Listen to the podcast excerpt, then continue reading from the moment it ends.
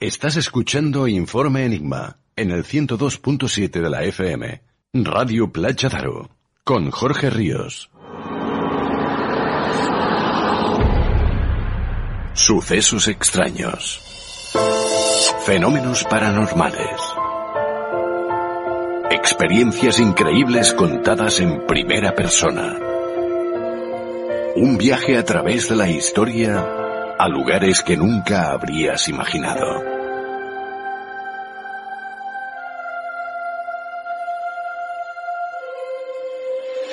Un viaje lleno de misterio.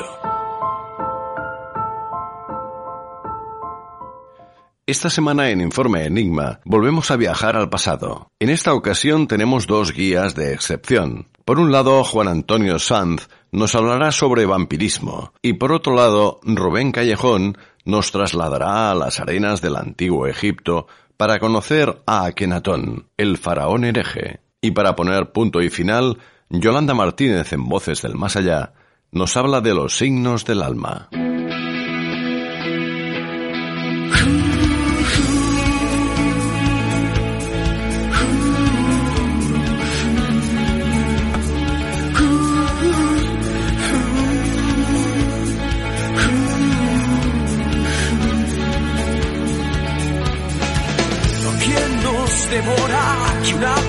Pesadilla me parte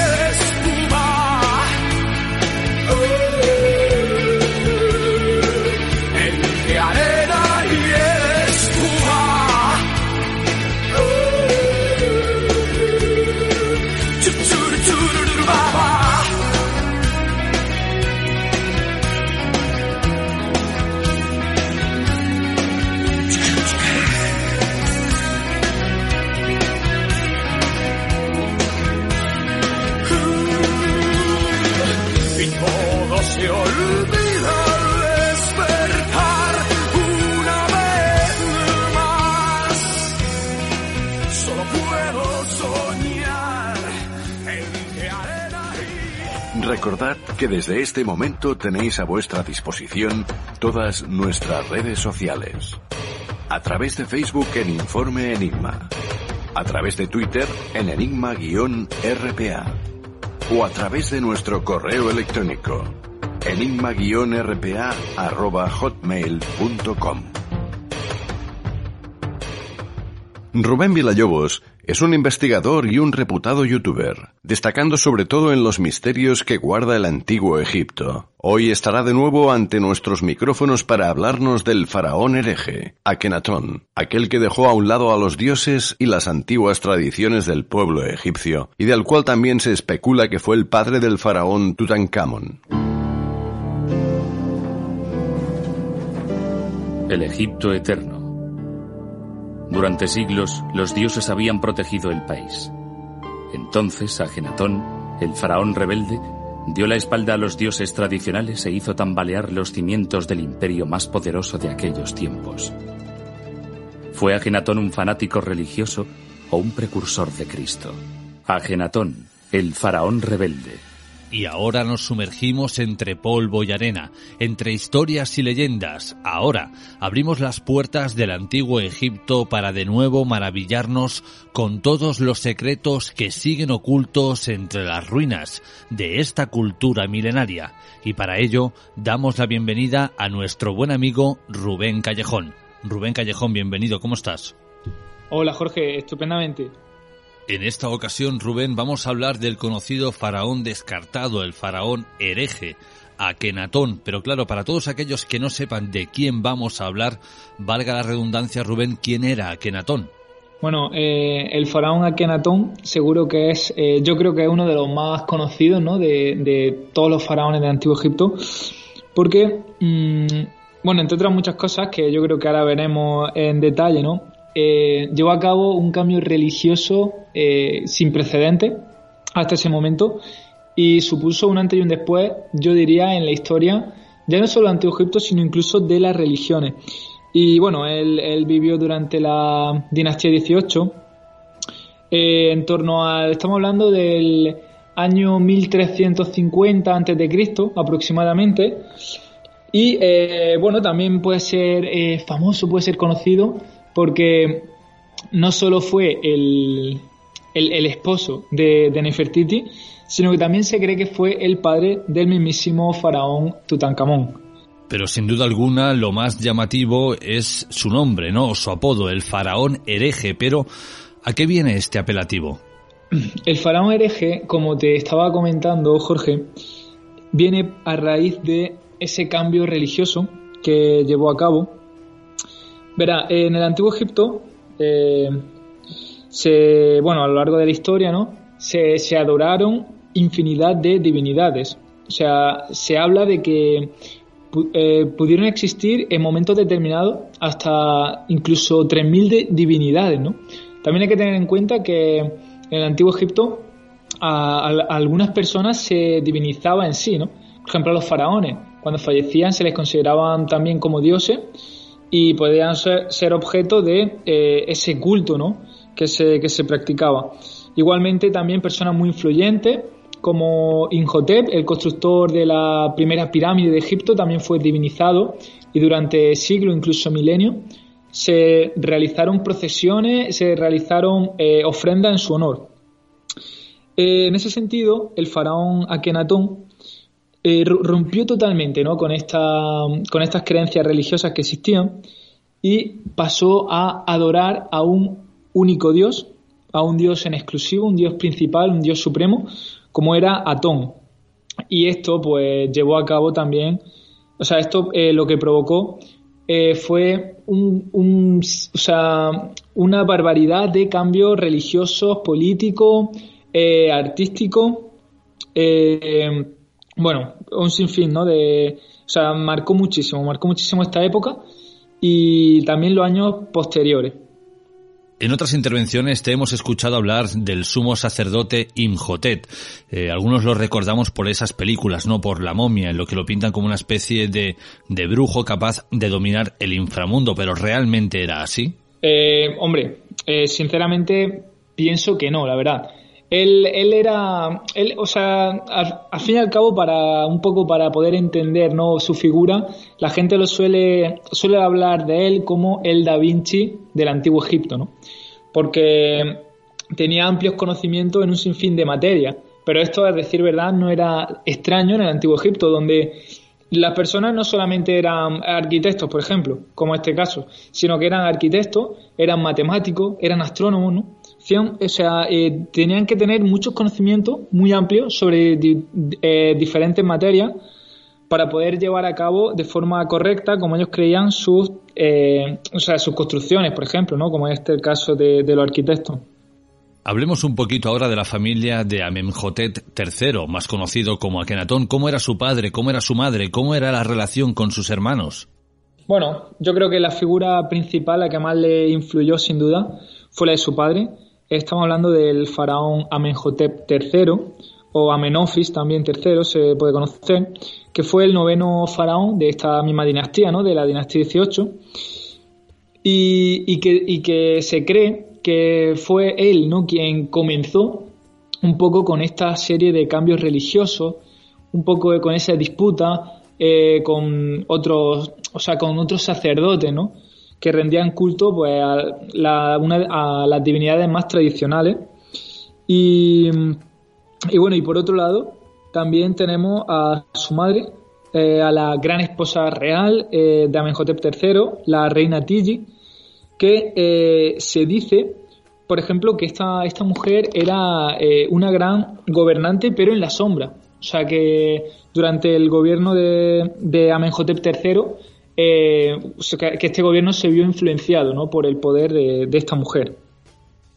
Cuentan los arqueólogos que han podido descifrar parte de la vida de este faraón hereje y en algunos de esos antiguos textos se cuentan que sus hermanas y hermano acudían junto a su padre a las ceremonias ritualísticas y que en este caso Akenatón siempre se quedaba en palacio. Entonces la gran pregunta es, ¿era por voluntad propia o era porque su padre de alguna forma no quería que fuera con ellos? Y esto a lo mejor fue el detonante de que luego se quisiera eh, llamar a Akenatón o que fuera el faraón hereje.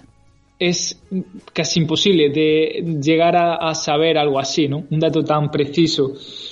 Eh, ya digo, yo creo, yo, o sea, personalmente, pienso que, que fue Amenhotep, ¿no? Quien inculcó en, el, en el joven faraón, bueno, en el entonces joven príncipe Akenatón, eh, esta, esta, esta idea, ¿no? O esta creencia, o esta rivalidad con respecto a esos sacerdotes, ¿no? Que adoraban al resto de eh, divinidades. Porque mira, Jorge, eh, no se sabe, a ciencia cierta realmente no se sabe lo que motivó a Akenatón a llevar a romper totalmente ¿no? con, la religión. Pero una de las teorías que, existen es que eh, se, lo hizo simplemente por conseguir poder o por evitar que los sacerdotes eh, le, robaran poder. Eh, o sea, en el antiguo Egipto los sacerdotes eran una de las clases sociales más elevadas. Solo, se, se dice, ¿no? dependiendo de la época, pero se dice que en alguna época estaba solamente por, por debajo del faraón, incluso en ocasiones hasta el faraón estaba a su órdenes, ¿no? O sea, como que tenían ese poder en la sombra también estos sacerdotes. Entonces se, se cree, ¿no? Que uno, uno de estos motivos, o el motivo principal incluso, aunque como digo, esto es solo una, una teoría, eh, puede estar motivado por esa parte, para evitar, eh, para evitar que los sacerdotes tuvieran tanto poder. Y es que de hecho, cuando eh, Akenatón funda eh, esta nueva ciudad, en Amarna, eh, eh, allí, o sea, los altos funcionarios no tienen el poder que tendrían tiempo atrás en otras ciudades como en Tebas, ¿no? que era la, antigua capital. Eh, entonces, se, aprecia muy claro ¿no? ese cambio de poder con respecto a los funcionarios y sobre todo con respecto a los sacerdotes. Estas cifras que voy a dar a continuación son reales, es decir, eh, son textos antiguos del antiguo Egipto que, bueno, se han podido encontrar y que de alguna forma, como digo, no es una invención nuestra, lo, lo podéis encontrar. 51 kilos de oro, 900 kilos de plata, 2.900 kilos de cobre, 25.000 jarras del mejor vino, toneladas de lino y 14.850 hectáreas. Todo esto se entregó en un año a los dioses del antiguo Egipto en determinado reinado. Y por eso cuentan que de alguna forma Akenatón eh, quiso romper con todo esto, quiso dejar de lado el hecho de que parte de la fortuna que recibía su, su país o su reino tuviera que ser entregado a estos dioses que nunca daban nada a cambio. Pero eso es cierto, Rubén. Eh, sí, a ver, esto realmente es una creencia extendida, ¿no? La de que eh, Akenatón, o sea, ver en la figura de Akenatón una especie como de salvador un poco del pueblo, ¿no? O, o, de, o como que rompe totalmente con, esas tradiciones típicas eh, de derrochar prácticamente. Entonces, a ver, yo pienso eh, sinceramente que esto no es así para nada. De hecho, encontramos algunos relieves en, Amarna donde aparecen una serie de ofrendas que llevó a cabo el, faraón Akenatón, porque él igualmente llevaba este tipo de ofrendas también a cabo, solamente que ya no lo hacía a diferentes divinidades o a otras divinidades, sino que lo hacía exclusivamente para el dios Atón. Pero se puede ver perfectamente como una de estas, una de estas festividades eh, se, como se colocaron sobre una plaza eh, infinidad de mesas y sobre estas mesas se colocaban alimentos, todo tipo de alimentos, eh, incluso alimentos pues que no estaban al alcance de cualquiera. Y lo curioso aquí es que se dejaban al aire libre para que el sol los golpeara directamente hasta que estos alimentos estaban pues totalmente deteriorados. Y esto, claro, como su dios principal, Atón, es un dios solar, estaba representado por el disco solar, creían ¿no? que dejando los alimentos al aire libre, o sea, o más bien bajo los rayos del sol, era la forma directa de entregárselos ¿no? al dios. Entonces esto también pues choca con lo que luego vemos eh, fuera de los palacios, en, en, en, las personas del día a día, ¿no? en los trabajadores, por ejemplo, de Amarna, que realmente se ven pues que estaban desnutridos. Eh, también se ve que bueno, un índice de mortalidad infantil altísimo, aunque esto eh, no era raro en el antiguo Egipto, la verdad. Eh, pero sí que choca, sí que choca un poco cómo la población no gozaba para nada de, por ejemplo, de buen alimento cuando el faraón Akenatón pues también realizaba este tipo de, de ofrendas. Volvemos un poquito atrás de nuevo a hablar de la familia de Akenatón y es que sabemos que los egipcios comían a lo largo del día grandes cantidades de pan. En este caso, en aquella época el trigo se molía sobre piedras y aunque la gente piense que esto era un alimento saludable, lo es, pero lo que no era saludable es que eh, digamos que este pan arrastraba parte de esa arena de las piedras de esas herramientas. Entonces también hay especulaciones al respecto del padre de Akenatón y de cómo éste ascendió al trono de Egipto. Y es que cuentan que su padre, bueno, sufría de grandes dolencias, sobre todo en la zona de la boca, en los dientes y demás, debido a que, bueno, esta arena, estas piedras habían estado como eh, limando esos dientes, ¿no? Y que finalmente fue su madre, la reina Tit, quien convenció a su esposo para que diera el trono a Kenatón, precisamente por estas dolencias. Yo creo que sucede un poco con lo que comentábamos antes, ¿no? Que es, es, muy difícil, muy difícil llegar a saber. Incluso yo creo que hay cosas que nunca jamás las sabremos, ¿no? Eh, el motivo principal por el cual, o lo que motivó, ¿no? A, a, Menofis III en este caso, a, lo mejor dejar paso a, a Kenatón, eh, yo creo, yo creo que, que, en este caso, aunque es posible, yo creo que no es así. Eh, sí que es cierto que, por ejemplo, la, la momia de, de, Amenhotep III, o eh, la, que se atribuye como su momia, presenta en su dentadura unos dientes con una eh, grandísima, una gran cantidad de caries. Estos dientes además también, bueno, le faltan algunos y hay evidencias claras de una infección. Entonces, se cree que esto le ocasionó problemas importantes al final de su vida. Incluso tampoco eh, se descarta que pueda ser el motivo de su muerte. De hecho, eh, a la momia de Ramsés II le sucede exactamente esto, ¿no? En una de sus muelas, creo que en el lado izquierdo, eh, presenta también una, un agujero eh, gigante, eh, o sea, muy, muy grande, ¿no? Que estaba provocada por una infección y se cree que esta infección se extendió por todo su cuerpo y le acabó costando la vida. Por lo tanto, es posible que sea cierto lo que comenta, pero tampoco podemos llegar a saberlo a ciencia cierta. Y si atendiéramos a estas especulaciones, Rubén, entenderíamos que Akenatón asciende al trono de Egipto estando su padre vivo. Eh, claro, es que eh, otra cosa que sucede es que este, este periodo es muy, muy turbio y, y además, eh, prácticamente pocos años después del reinado de Akenatón, eh, se, se, produce una destrucción, eh, una destrucción, vamos, totalmente intencionada de la figura de este faraón. Por lo tanto, se pierde un montón de información sobre su vida. Por ejemplo, en Amarna. Eh, o sea, se, se, la fortuna de Amarna es que no se construyó encima en años posteriores, pero sí que se sí que se o sea sí que se fue de forma intencionada a destrozar no todas las representaciones y también se reutilizaron mucho de su blog y demás y se ha perdido muchísima información. Eh, por lo tanto tampoco eh, hay un consenso claro en, es, en, ese sentido. No sé si estarás de acuerdo conmigo Rubén pero eh, el rumbo que tomó Akenatón una vez fue rey de Egipto quizá se lo debiéramos todo a su padre o a su familia, ¿no? Porque bueno, no sabemos si él era quien no quería ir a esas ceremonias o era su padre que lo quería apartar, pero sea como fuere, esto fue lo que determinó que él quisiera romper con aquellos dioses. Entonces, de alguna forma, como digo, su familia estaba detrás de esta ruptura con las tradiciones en el antiguo Egipto. Eh, bueno, sí, sí. Yo creo que es posible eh, que su padre tuviera una gran influencia, la verdad. Eh, ya como comentaba, casi que apostaría más por el hecho de que fue él ¿no? quien empezó a, tener esas disputas con, sacerdotes. ya en su época se pueden, se pueden ver algunas algunas representaciones de divinidades destrozadas entonces, eh, se, cree que, se cree que este pensamiento fue inculcado por, por, su padre, por Amenhotep III. Y Rubén, cuando Akenatón ya es el rey de Egipto, estos cambios, ¿cómo los aceptó el pueblo? Es decir, ¿se lo tomaron bien? Eh, ¿Hubieron revueltas? ¿De alguna forma estuvieron en contra?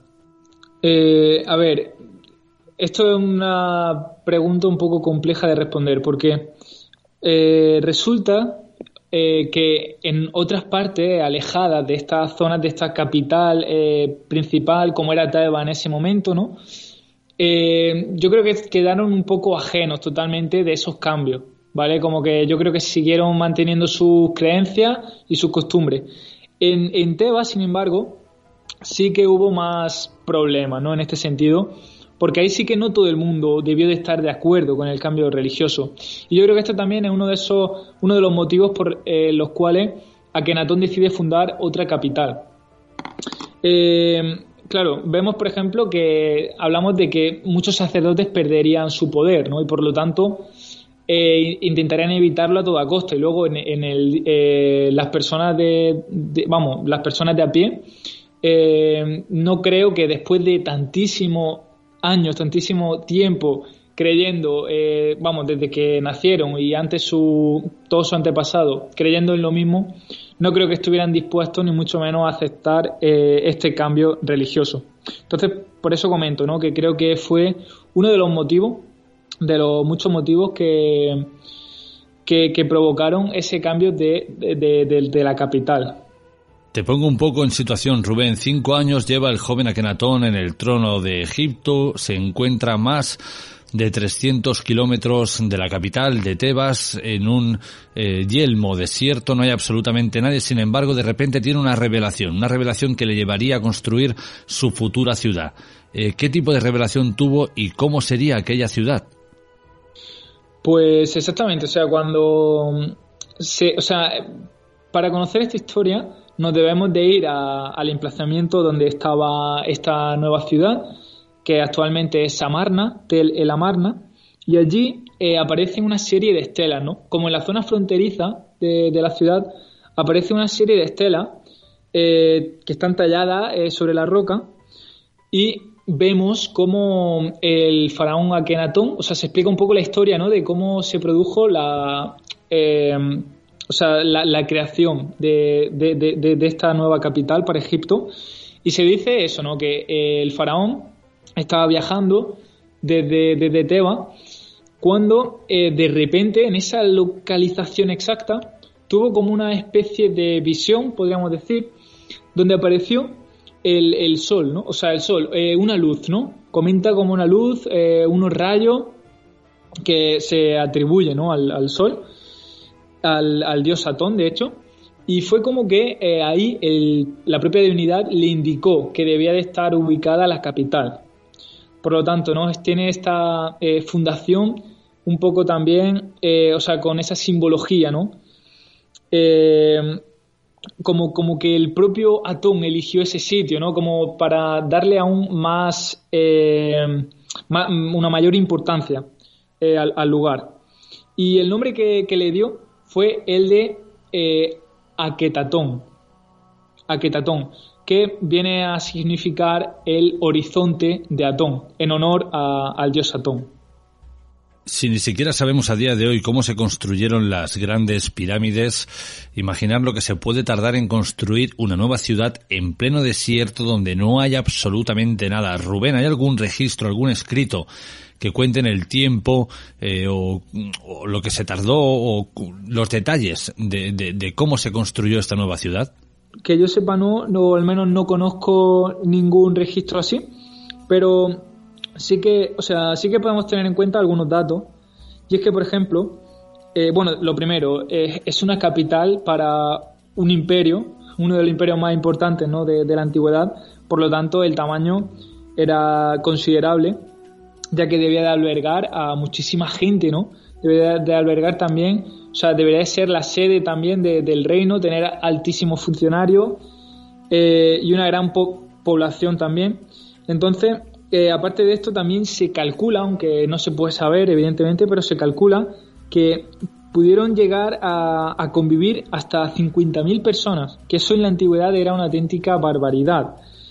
Por lo tanto, eh, evidentemente, hacer una construcción de este tamaño eh, en tan poco tiempo, o sea, debieron de dedicar una ingente cantidad de recursos y tal vez esto es algo que se puede ver también en los en enterramientos.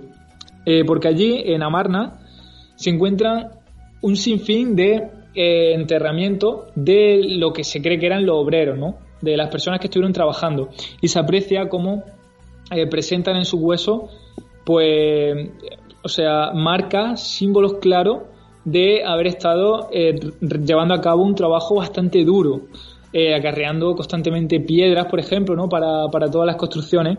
Eso se puede apreciar perfectamente. Por lo tanto, eh, imagino que debieron de trabajar, mm, vamos, eh, miles de personas, cientos o miles de personas, y durante muchísimo, o sea, con un trabajo bastante intenso, la verdad. Y es cierto, Rubén, que Akenatón no tan solo terminó con aquellos antiguos dioses que habían estado presentes en la vida de aquellos, eh, eh, bueno, pues del antiguo Egipto durante más de 1500 años, sino que también cambió la forma de ver la muerte. Claro, esto es un tema bastante controvertido aún porque con respecto a la muerte, eh, en el antiguo Egipto, o sea, y esto es algo que yo creo que todos hemos visto alguna vez, ¿no? aparece, tiene, o sea, tiene esos atributos siríacos vinculado al dios Osiris.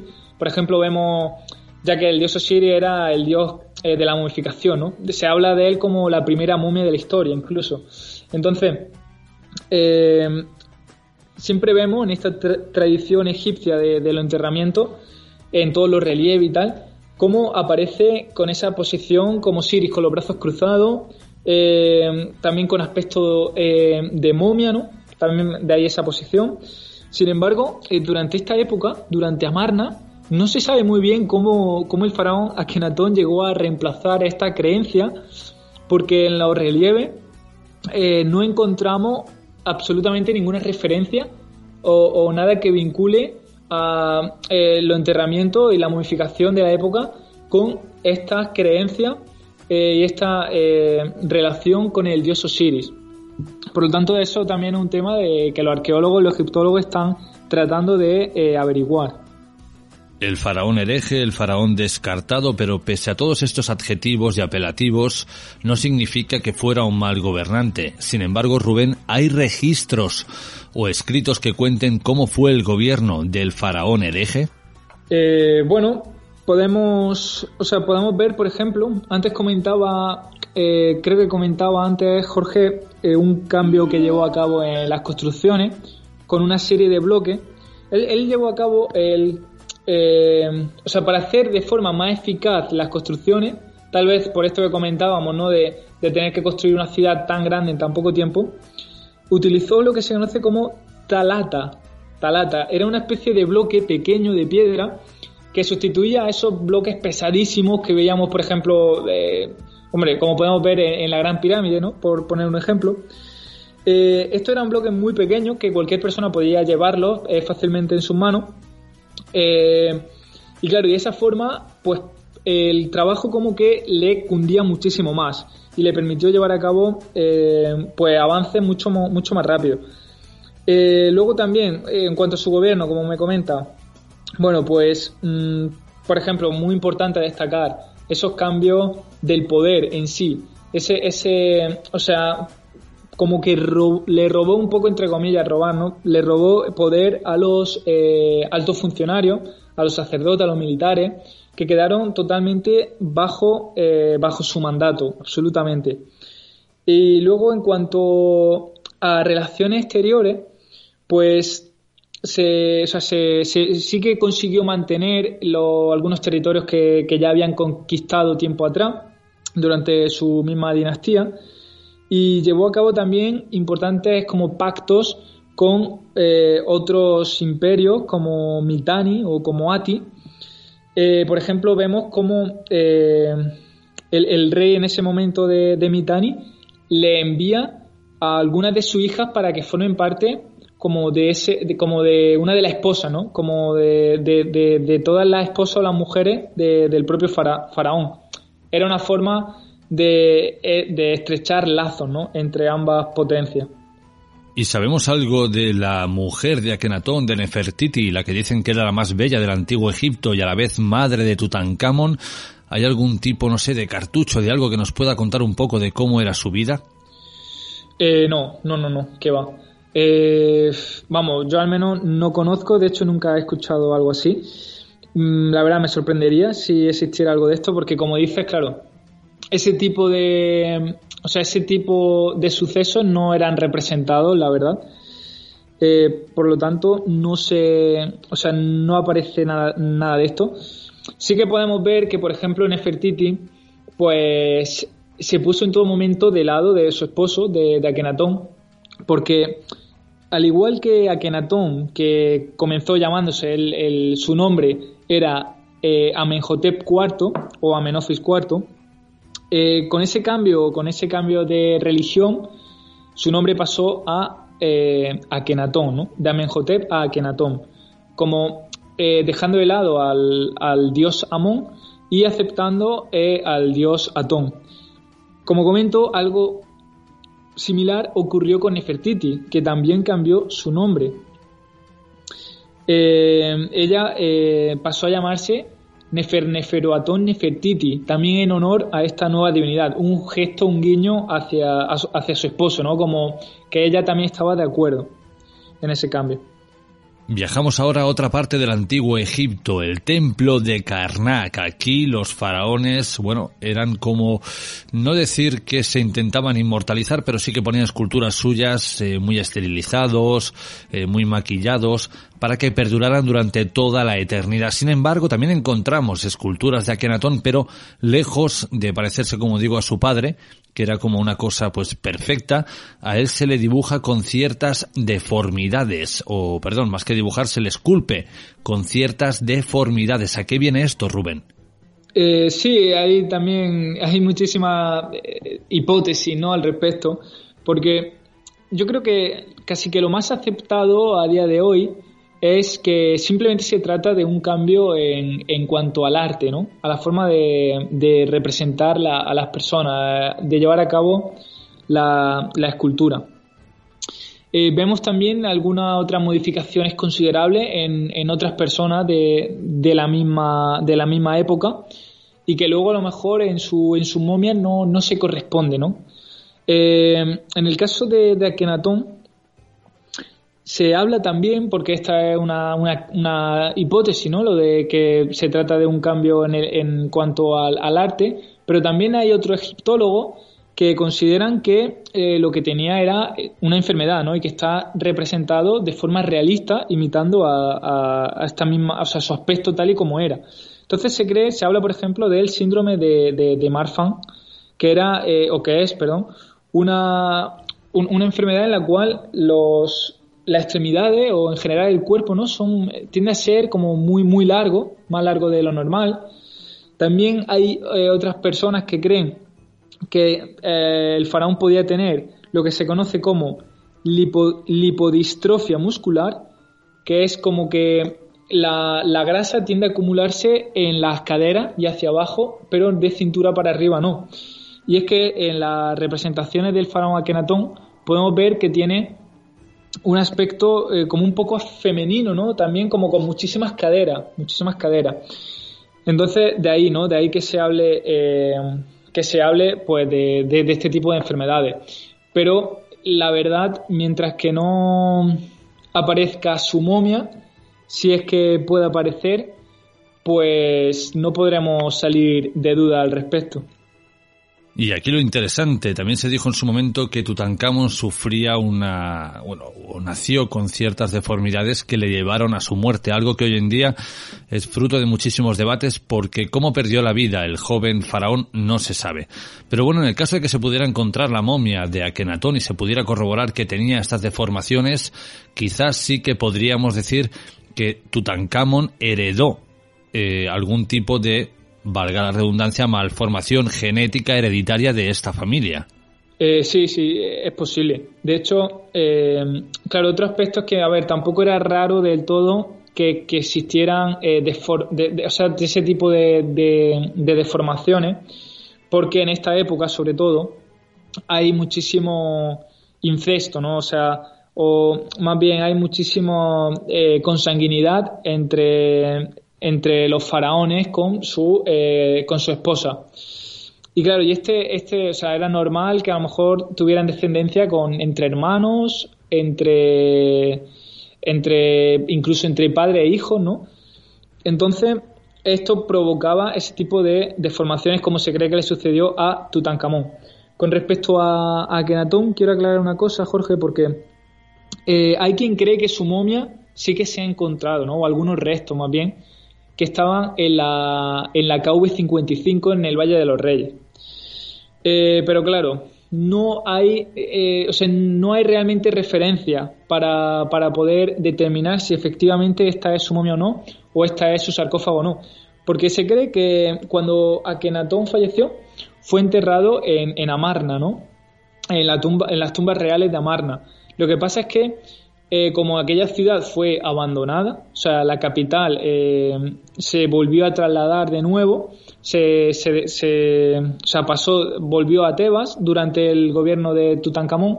Se cree que el faraón niño, eh, como un gesto para salvaguardar el cuerpo difunto de, de su padre, pues se lo llevó hasta el Valle de los Reyes y allí lo, eh, lo, enterró allí, ¿no? Le dio una segunda sepultura para protegerlo del abandono que sufría en Amarna.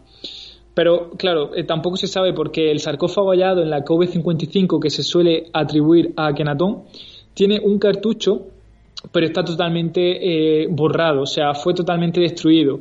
Y esto también hay quien lo relaciona con que efectivamente Akenatón por el odio que se tenía, por el cambio de religión y tal. Y entonces por eso se dice que destruyeron su nombre. Pues posible.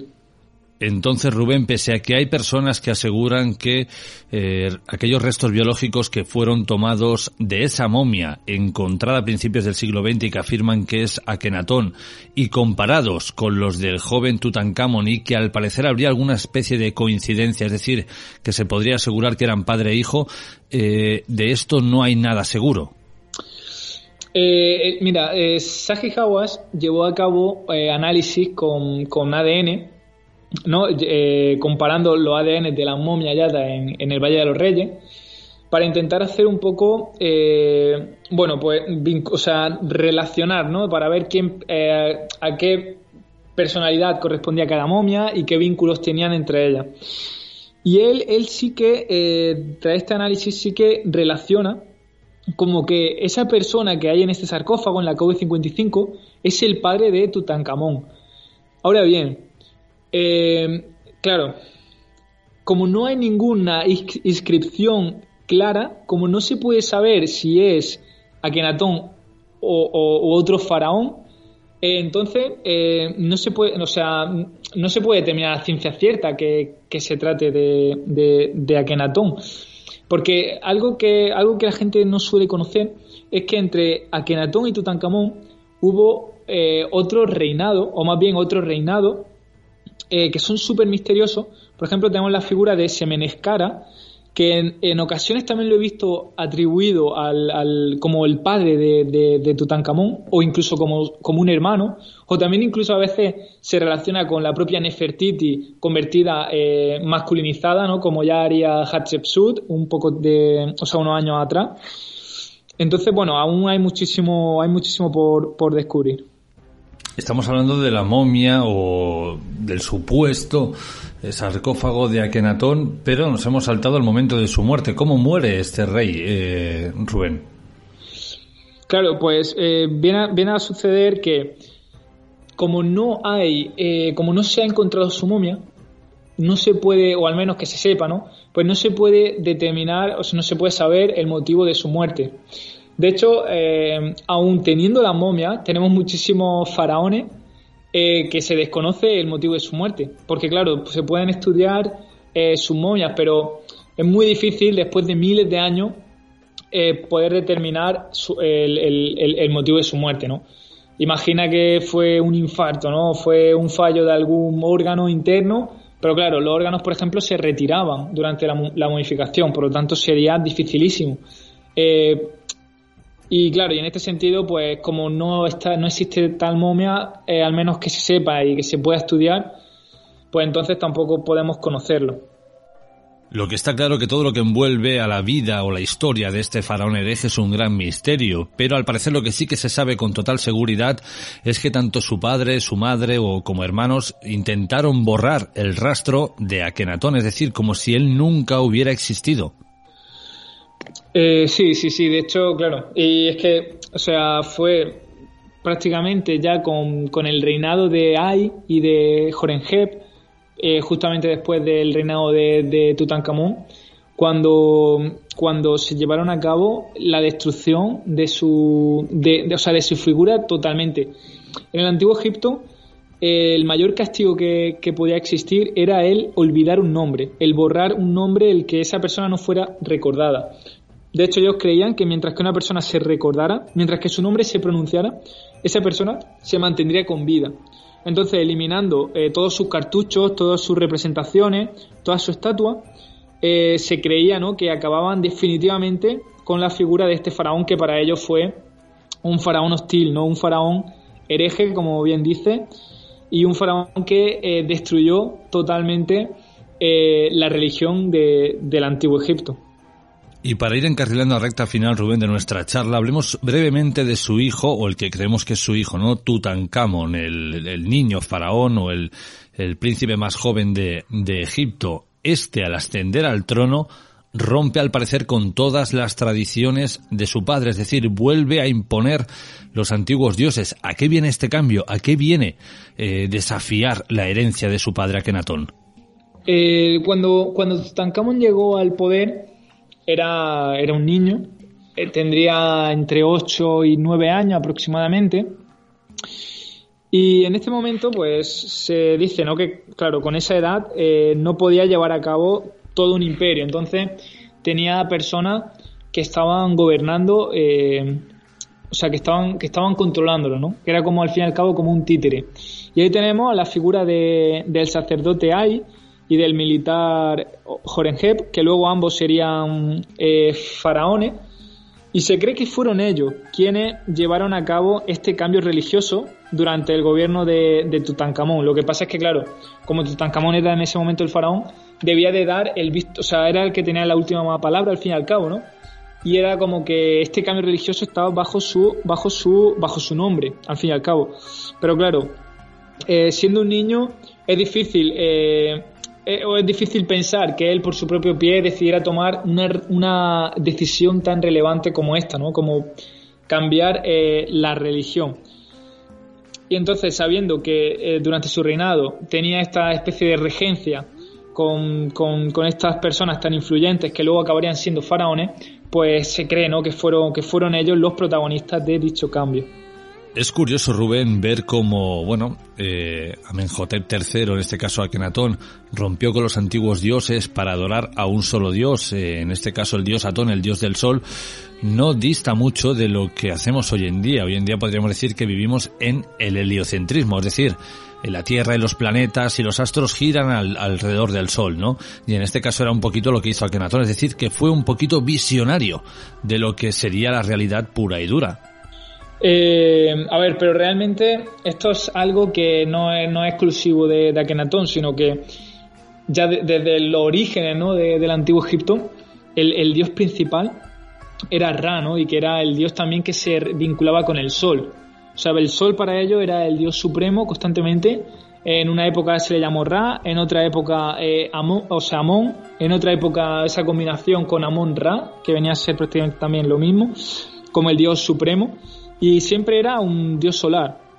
Entonces, eh, de hecho ellos, claro, pues tenían esa adoración, pensaba que el sol era, el propio dios viajando constantemente eh, con su barca solar y que cuando el sol se escondía eh, pensaban que era que el dios había entrado en el inframundo, ¿no? Y en ese inframundo tenía que luchar con las fuerzas malignas y siempre vencía porque todas las mañanas el sol eh, aparecía de, nuevo por el horizonte. Esa era como la victoria del dios, ¿no? Entonces realmente yo pienso que esto es algo que ya viene de muy lejos y que Akenatón al fin y al cabo con respecto a esta divinidad, a Atón, pues eh, fue un poco, eh, yo diría, eh, un cambio, en general un cambio un poco de, imagen, pero la esencia principal sí que se conservaba.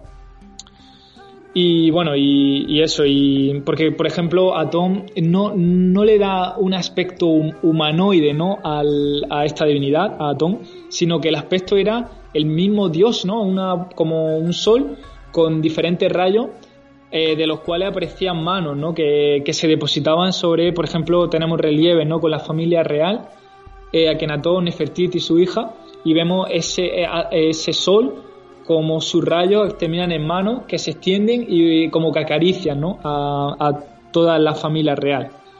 Y pese a todo, pese a que creemos que somos una cultura mucho más avanzada, cuando vemos estos poemas de Akenatón, cuando vemos cómo habla de cuando se esconde el sol, sale el león, salen las serpientes, salen las bestias, eh, cuando exploramos a fondo el antiguo Egipto o otras culturas milenarias, nos damos cuenta que tan solo somos sus vestigios, que somos sus herederos, es decir, que prácticamente lo que somos a día de hoy eran ellos, que no ha cambiado casi nada. Exactamente, sí, sí. O sea, de hecho, eh, nuestra, nuestra, o sea, muchas de sus costumbres, de sus tradiciones, se han mantenido, ¿no? Los griegos, por ejemplo, eh, o sea, adoptaron, acogieron un montón de sus costumbres que luego pasarían a los romanos y de los romanos, obviamente, a nuestra sociedad. Eh, por ejemplo, ahora, ahora que comenta esto, eh, también hay quien cree, ¿no? Que este, esta especie de primer monoteísmo de la historia, como es lo que llevó a cabo el faraón Akenatón, eh, pues eh, tiene muchísimo que ver con eh, nuestra actual, nuestra, bueno, las religiones predominantes actuales, ¿no? Se cree que con este primer monoteísmo, al fin y al cabo, sería como la semilla para que mucho tiempo después aparecieran pues las religiones monoteístas actuales que todos conocemos. Cerramos aquí el capítulo del faraón hereje, Akenatón, o bueno, pero Rubén, para aquellos que quieran profundizar un poquito más en la figura del faraón hereje, de su mujer Nefertiti, de su hijo Tutankamón y otros grandes eh, reyes del antiguo Egipto, tienes un canal de YouTube donde expones todo esto y mucho más. Cuéntale a la audiencia dónde pueden encontrarte.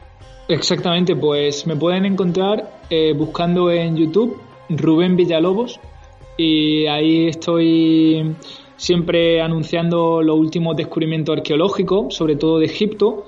Eh, y bueno, y también pues hablando un poquito, ¿no? Como, como estamos charlando hoy, sobre la historia en, general, ¿no? También sobre todo del antiguo Egipto. Y muy pronto voy a subir un, un vídeo especial sobre la figura de, de Akenatón, con un, mostrando un busto que se halló en el año 1912, justo al lado del busto de, Nefertiti y que actualmente se puede visitar en el Museo de Berlín. Es posiblemente una de las estatuas más famosas del faraón Akenatón. Tengo una réplica exacta y la voy a mostrar explicando todos los detalles. Rubén, así para despedirnos, ¿qué novedades hay en torno al antiguo Egipto? ¿Se ha descubierto algo? Ya no hablo de una momia más o menos, porque eso prácticamente todo el mundo lo conocemos, pero algo de relevancia, algo importante. Mm, bueno, a ver, o sea, allí constantemente se están produciendo nuevos descubrimientos. Eh, claro, sí que es cierto, ¿no? Que una momia más o menos ya prácticamente para, para el resto del mundo no es casi que inapreciable. El, bueno, es que en ese sentido, el, año pasado se, se, descubrió un pozo subterráneo con eh, en torno a 150 sarcófagos intactos, eh, manteniendo sus colores, o sea, una preciosidad, la verdad, ese descubrimiento. Pero si nos vamos a algo más relevante, más importante o de mayor interés, eh, bueno, siguen, siguen existiendo muchísimas teorías, ¿no? Sobre, por ejemplo, la Gran Pirámide, que se esconde en su interior. Sabemos, y desde hace ya algún tiempo, que existen cámaras eh, totalmente inexploradas, cámaras que están ahí, además de un tamaño colosal, o sea, se cree que tienen el mismo tamaño que, un avión comercial, un Boeing 747, pero no se sabe nada de lo que hay dentro. Se cree que puede existir la, verdadera eh, tumba o la verdadera cámara funeraria de, de Keops, ¿no? Donde estén también sus tesoros y demás. Y por ejemplo, en la tumba de Tutankamón también eh, se están llevando a cabo análisis, eh, hay mucha disputa, porque se cree que hay dos, o sea, dos cámaras subterráneas eh, que están cerca, vamos, o sea, pared con pared con la misma cámara funeraria de, de, Tutankamón, pero se desconoce si, o sea, qué es lo que puede ver allí. O sea, el, el egiptólogo británico Nicholas Reeves cree que, por ejemplo, allí está enterrada eh, la misma Nefertiti. Se cree que allí hay una tumba eh, y que podría ser de, esta famosa reina. Y también hace muy poquito, esto sí, el año 2019, creo que fue, o 2020, no, creo que fue 2019, se descubrió, o se cree, ¿no? A raíz de una serie de análisis con, con radar, que hay también un corredor bastante grande de 10 metros de longitud, eh, oculto en el Valle de los Reyes, pegado también a la tumba de, Tutankamón y tampoco se sabe hacia dónde puede llevar este corredor, que se cree que puede tener muchas más cámaras. Rubén, ha sido un placer que hayas estado con nosotros para hacernos de guía por este antiguo Egipto y nos escuchamos en otra ocasión. Un fuerte abrazo, compañero. Muchísimas gracias, Jorge. Un abrazo.